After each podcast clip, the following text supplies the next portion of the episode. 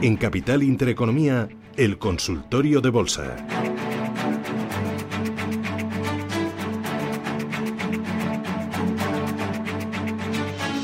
Con José Luis Herrera, analista de Banco Vieja. Eh, José Luis, ¿qué tal? Buenos días. ¿Qué tal, Susana? Muy buenos días. Eh, oye, antes de nada, con el IBEX 35, dime dónde están los próximos soportes y la próxima resistencia también. El IBEX 35 tiene más eh, cerca la zona de resistencia. No olvidemos que hay un hueco que dejaba sin cerrar eh, allá por la jornada del, del, 6 de marzo, cuando se producían los primeros descuelgues fuertes y aunque no necesariamente tiene por qué ocurrir, pero es una referencia eh, a tener en cuenta. Estaríamos hablando de toda la zona de los 8.300 puntos y luego la zona del 8.400, que sería a nivel de Fibonacci el 61,8% de recuperación de todo el tramo de caída previo desde los altos de, febrero. Son los dos niveles de referencia por arriba. Por abajo, pues ahí se va a encontrar con muchos eh, soportes, pero la zona principal sería la comprendida entre los 8.000, 8.050 puntos, que era lo que en su momento fue resistencia y ahora pues lógicamente más pues soporte más más cercano. Por debajo los 7900 eh, pues también podría ser una zona en la que entrara dinero en caso de posibles correcciones. Y en el mercado americano eh, de los tres índices cuál sigues tú más el Nasdaq el S&P o el Dow pues eh, si históricamente el Dow Jones había sido el índice más seguido, es cierto que en los últimos años el SP500 está cobrando más protagonismo y también se explica porque tiene un componente cada vez mayor de empresas eh, tecnológicas. Junto al Nasdaq, pues quizás son los dos índices más, más seguidos. Pero es verdad que en el último tramo de, de subida del mercado, el que mejor se ha comportado es el Dow Jones, precisamente eh, por esa situación, por el hecho de que se ha producido una rotación desde valores tecnológicos a valores, digamos, eh, tradicionales, pues el comportamiento ha sido algo mejor y, se ha llegado además a esa cota psicológica de los 30.000 puntos que tantos operadores llevaban tiempo esperando. Pero realmente cualquier cualquiera de los índices eh, pues es un índice con suficiente liquidez y con suficiente volumen como para eh, pues estar en el punto de mira. Destacar también el Russell 2000 que se ha comportado pues eh, junto al Dow Jones pues también de forma relativamente mejor en este último tramo de subida y, y recordemos que es ese índice que engloba pues la, a aquellas compañías de mediana capitalización más ligadas digamos a la economía tradicional. Eh, muy bien. Eh, oye, eh, antes de con los oyentes, analízame BBVA y Sabadell. Sí, porque además estoy seguro de que van a ser dos de los valores más, más solicitados. BVA, que ha comenzado la, jornada, la semana con caídas en torno a un 2%, pero también es cierto que terminaba en altos la semana pasada, muy cerquita de, de, la zona de los 4 euros por acción. Y, bueno, pues al margen de lo que pueda hacer en el, en el medio plazo, lo cierto es que a muy corto plazo pues hay una situación ya de, sobrecompra que bien podría eh, justificar, si no un, recorte en la cotización, por lo menos pues eh, una lateralidad en busca de, relajar esa, esa situación de sobrecompra pero eh, lo veo fuerte. La verdad es que es un valor que, que por el momento pues goza del favor del mercado porque pues eh, se da por hecho que, bueno está en una situación de fortaleza para poder eh, pues entrar en algún tipo de, adquisición de, otro competidor y sobre todo el hecho de que tiene bastante caja pues para, hacerlo.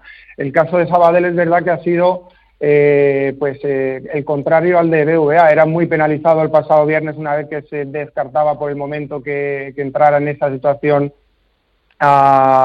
podríamos llamar de fusión o de ser adquirido por parte de BVA, pero también es cierto que respetaba la zona de los 33 céntimos, que es el nivel eh, de soporte en el corto plazo y, por lo tanto iba a cerrar el hueco alcista que dejaba en la jornada del 16 eh, de noviembre cuando se conocía esa, esa posible operación corporativa y es el referente a tener en cuenta. Pero pues eh, realmente está en una situación de debilidad en esa en esa situación de posible eh, pues eh, unión con otro con otra entidad y pues el mercado por el momento pues lo está lo está penalizando si pierde esos 33 céntimos podría perfectamente irse a toda la zona de los 25 28 en que ha estado lateralizando en, los últimos meses y, bueno pues eh, por arriba se va a encontrar muchas muchas zonas de resistencia. Vamos a tener en primer lugar los 39 céntimos y posteriormente los 44, 45 de cotizaba eh, pues eh, jornadas después de, conocerse aquella noticia. Muy bien, voy con los oyentes. Luis, ¿qué tal? Buenos días.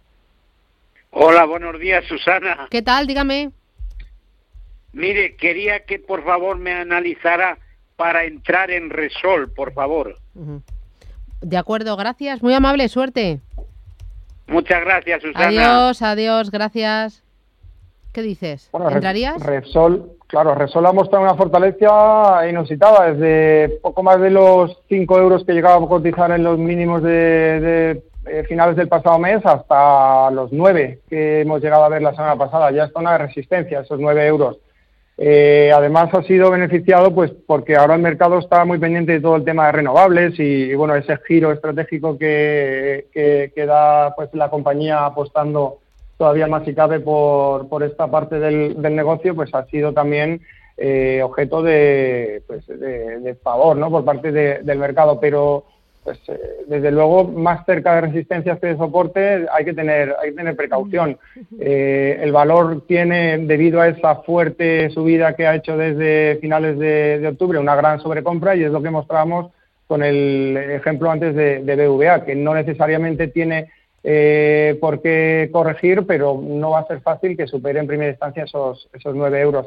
Así que, ¿qué se puede hacer en estos casos? Pues desde luego esperar esperar con paciencia, ver cómo reacciona el valor y, desde luego pues en una situación de, un adecuado riesgo-beneficio siempre sería mejor esperarlo en la zona del 770, 780 donde podríamos situar un stop más, más cercano eh, pues antes que entrar persiguiendo el precio. No olvidemos también que tiene la media de 200 sesiones algo por debajo, en los 730, así que pues quizás un, un entorno de 730, 770 eh, de cara a proteger nuestra inversión y por lo tanto situar un stop de salida en caso de que estemos eh, equivocados con la, con la inversión, pues siempre va a ser más favorable que, entrar en los niveles actuales, lo cual no quiere decir que no supere esos 9 euros y que no vaya a seguir subiendo, pero mm. tenemos que tener algún tipo de mm. estrategia cuando Muy vamos bien. A, operar. Voy con Roberto, buenos días. Hola, ¿qué tal? Buenos días. Dígame usted, Roberto. Pues mira, a ver, dos, dos par de preguntas. Eh, por curiosidad nada más, no entiendo muy bien porque Santander ha hecho, en vez de dar dividendos, nos ha dado acciones a los accionistas a coste cero. Eh, no entiendo muy bien que esta política en qué beneficia al accionista, que está dividiendo a la compañía en trozos más pequeños. No, no entiendo si no te da dinero, si a lo mejor convendría que tampoco te diera acciones. Y luego el precio de AG que refleja ahora de, de uno, no sé si está unos 70, unos 80, ya viene hecha la ampliación que ha tenido de casi ha multiplicado por dos veces y media las acciones. Eh, sería entonces para que nos lo comentara un poquito. Muchas Estupendo. gracias. muy amable. ¿Qué dices? Bueno, el, caso de Santander es lo que se llama el script dividend y es la eterna eh, disyuntiva que, se produce en estos casos, ¿no? Si es mejor eh, pues eh, dar dividendo en efectivo o vía acciones, lo cual de alguna manera lo que hace es diluir la, participación de, los accionistas. Pues bueno, para eso habría muchas muchas opiniones. Sinceramente, pues supone eso una dilución para los accionistas. Siempre siempre va a ser mejor pues recibir ese dividendo en efectivo eh, pero bueno, habría, habría que ver también la política de cantidad y si es mejor eso que nada y, bueno, y cuáles son las perspectivas también, pues de, en caso de que no se produzca ese reparto de, beneficios, ese reparto de dividendos, en caso de, mayores inversiones, eh, pues tipo posibilidad de operación corporativa, como posiblemente veamos a Santander también mover ficha en, en los próximos eh, tiempos. En lo que respecta a IAG, y, la, y la ampliación de capital, bueno, lo cierto es que la, la cotización, pues, iba a decir prácticamente, pero no, es que ha duplicado, ha duplicado eh, el precio prácticamente tres, cuatro semanas desde el entorno del euro, donde parece que se ha producido eh, pues ya ese suelo en el, en el corto plazo, hacia ya una zona de resistencia de cierto calado como son los dos eh, euros por acción. Eh, teniendo en cuenta además que ha habido una, ampliación de capital y que ha habido pues eh, bueno pues esa, esa dilución eh, que hay cuando, cuando se produce este tipo de acción corporativa. ¿Qué se puede hacer en estos casos? Pues lo mismo que hemos comentado antes con Repsol y con BVA, no hay que ir detrás de los precios. si trazamos un Fibonacci, unos retrocesos de Fibonacci desde ese euro hasta los dos euros comentados, pues habría muchos posibles niveles de, de retroceso donde podría eh, pues quizás entrar dinero en la zona del 1,60, la zona del 1,50 y si nos vamos al 61,8, que sería el último nivel admisible eh, a través de esta, de esta técnica, pues podría perfectamente irse a la zona del 1,40. Sigue siendo un valor de riesgo y, sigue siendo un valor que, posiblemente pues veamos que, que cotiza con grandes oscilaciones en uno u otro sentido. Eh, voy con notita de voz. ¿Tenemos? Eh, no, mira, voy a ir ahora con mensaje de texto escrito, que tenemos unos cuantos y luego los oyentes se me quejan. Dice, para, para el analista, eh, me llamo Diego. Dice, soy bajista con CFDs desde el viernes pasado en Telefónica, en Bankinter y en Santander. ¿Los dejaría caer unos días o no? Ya les voy ganando. primero, ¿cómo funcionan los CFDs y qué te parece la estrategia de este oyente, de Diego? Bueno, al margen de entrar o no a opinar en su estrategia, que lógicamente no es mi, cometido, eh, en primer lugar a nivel de producto, si los CFD son un, instrumento válido, son un derivado que nos permite entrar al mercado generalmente con apalancamiento, que es una de sus características intrínsecas, y desde luego es un producto denominado complejo, es decir, que, no es apto para todo inversor y que hay que saber muy bien los riesgos que entraña, eh, que son muchos. Pero si se hace con cabeza y se utiliza eh, pues eh, primero como coberturas y, segundo, si lo vamos a hacer a nivel especulativo, pero controlando siempre los stocks y el riesgo, pues bueno, es un producto eh, más, pero es, al final es un derivado como, como puede haber otros con, que puedan tener más ventajas a mi juicio que, los CFDs que, al final pues son pues bueno no suelen cotizar en una o no cotizan de hecho en una en un mercado centralizado y eso es lo que puede entrañar también ciertos riesgos por parte del emisor. A nivel de los tres valores que, comenta, Telefónica, Bankinter y Santander, me ha parecido. Eh, bueno, Telefónica está fuerte. Eh, Telefónica, una vez que, dejaba atrás pues toda esa zona de los 3.35, 3.40, eh, que venía además pues superando la directriz bajista de, pues, que iniciaba el valor a principios de junio, todo indica que, va a continuar esa sucesión de mínimos crecientes que, viene desarrollando, pero claro, si se rompe esa sucesión de mínimos crecientes, pues sí que el valor podría podría tener eh, pues eh, mayor eh, debilidad en el corto plazo. Pero desde luego, a mi juicio, el, nivel a tener en cuenta son los 3.55, 3.50, siempre en muy corto plazo, porque es donde pasaría pues bueno esa directriz acelerada que viene guiando esa, esa sucesión de mínimos crecientes. Mm si, si por el momento va ganando dinero, lo que tiene que hacer es proteger su inversión y bueno y, quizás pues eh, eh, situar el stop loss de forma que en caso de que el valor se dé la vuelta, es decir, que suba, que pues eh, bueno que por lo menos se quede en, en break-even y no y no incurra en, en, una situación tan triste como ir ganando y al final acabar perdiendo.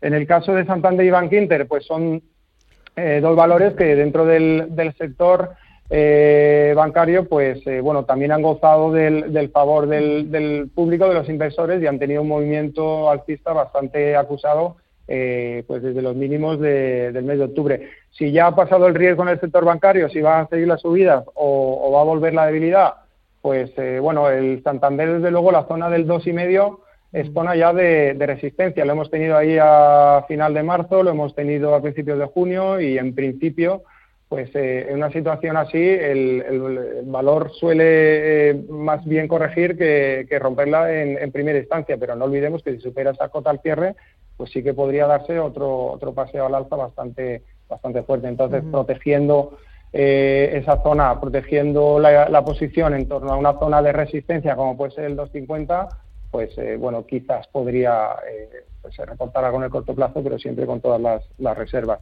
El caso de Bank Inter, si tuviéramos que situar algún, algún nivel, pues bueno, sí que es verdad que le vería algo más de recorrido. Hacia la zona del 4,75 es donde no tendría su, su resistencia, digamos, más eh, equiparable a, la de Santander en el sentido de que fue ahí donde estuvo en el mes de agosto, fue ahí donde estuvo a principios de junio y lo que supondría además un nivel de FIBO eh, importante de retroceso de toda la caída previa y, por lo tanto pues no sería descartable ver al, ver al valor en esa cota, en la zona del 4,70, 4,75, pero pues bueno, sabiendo que en caso de recortes también ha subido bastante desde principios de, del mes de noviembre.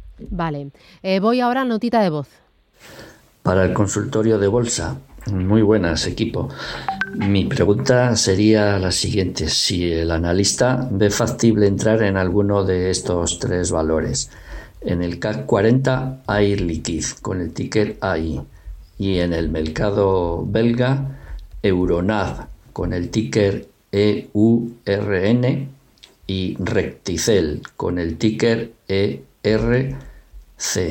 Y en caso afirmativo, que esto los pondríamos. Nada, pues un saludo y muchas gracias a todos. Chao. ¿Qué dices? Bueno, vamos a ver si somos capaces de identificar los tres valores. Es Liquid, al, margen de indicarle si entraría o no entraría, porque lógicamente eso entra dentro de su discreción y, no me compete a mí decirlo, pero sí le puedo mostrar a mi juicio eh, de forma personal las zonas que, pienso que debería superar para continuar su tendencia alcista y donde estaría el, soporte en el corto plazo. La vela que dejaba a nivel semanal a, principios de, mes, el liquid, pues eh, era una vela de vuelta, es decir, era una vela que en principio pues auguraba una corrección mayor. Y, sobre todo porque se topaba con los máximos históricos en los 144 euros. Ya había estado ahí en varias ocasiones desde el pasado mes de julio y, esa es la zona a batir. Desde luego, los 144 son eh, indudablemente pues la zona de, resistencia que debería superar para seguir con, la tendencia alcista iniciada meses atrás. En caso de, recortes, nos encontraríamos con el mínimo de la pasada semana, los 134 euros, y, no sería descartable incluso volver a, tantear los 123,60, que era la, zona desde la cual rebotaba a finales del, del pasado mes. Pero bueno, pues eh, yo creo que está claro el, escenario a nivel técnico en, pues en ambos, eh, en ambos sentidos en este, en este valor. Eh, el segundo que era Uh, no he tomado nota, ¿eh? Valor belga, yo sí lo tengo Euronav. Vale, aquí, aquí lo Oye, mira, mira, mira, eh, hacemos paradita y después del boleto me lo cuentas, ¿de acuerdo? Me parece estupendo. Que si no vamos justitos, estupendo. Sigue el consultorio en Radio Intereconomía 915331851.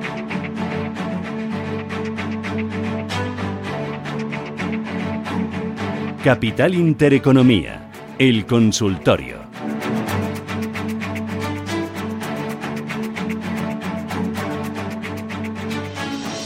Con José Luis Herrera de Banco B. José Luis, estás ahí, ¿verdad? Aquí estamos, Susana. Oye, llevabas deberes, ¿verdad? Tenía deberes, sí, con Neuronav y el, tercer valor que no estoy seguro de haberlo identificado. Bueno, tú dime, a ver. Venga, Vamos con Euronav, que es eh, bueno la, naviera, esta compañía naviera que lo que hace es eh, básicamente transportar petróleo eh, por mar. Y, por lo tanto pues no ha tenido durante la pandemia el mayor de, sus o el mejor de sus momentos ¿no? a nivel de negocio.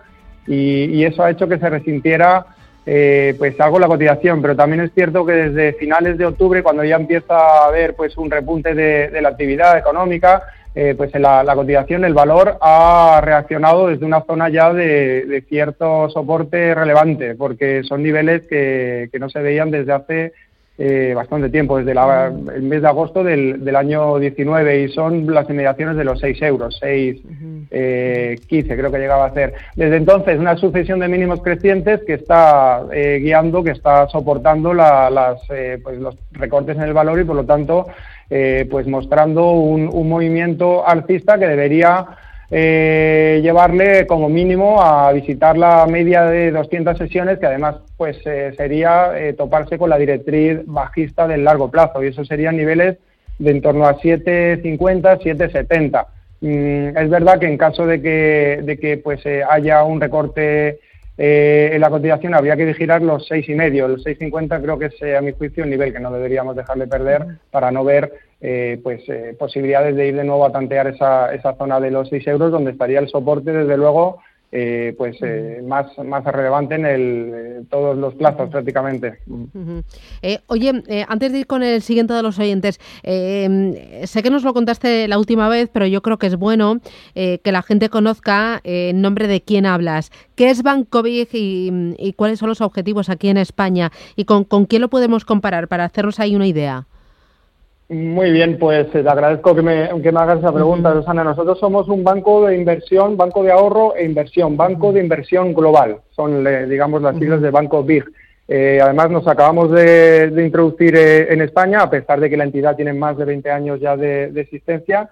y lo que hacemos básicamente, pues, es intentar mostrar esas oportunidades para que el cliente, pues, tenga dentro de una misma eh, plataforma dentro de una misma entidad, pues eh, tanto sus depósitos como sus fondos de inversión, como sus acciones, como sus derivados, es decir, lo que hacemos es aunar todo eso dentro, dentro de una, de una misma entidad. Por eso eh, pues nos gusta utilizar el lema también de que somos de alguna manera el banco que intenta hacer la hucha de, los españoles, porque eh, pues bueno también se va a encontrar con el, interesado, el cliente, el posible eh, pues, cliente con la, con la opción de, pues, de tener con nosotros ese, ese, producto típico de ahorro como es el depósito y de hecho actualmente pues hay un depósito de bienvenida que ofrece una rentabilidad del 1% TAE a tres meses que, está pues por encima de lo que ofrece la, la competencia.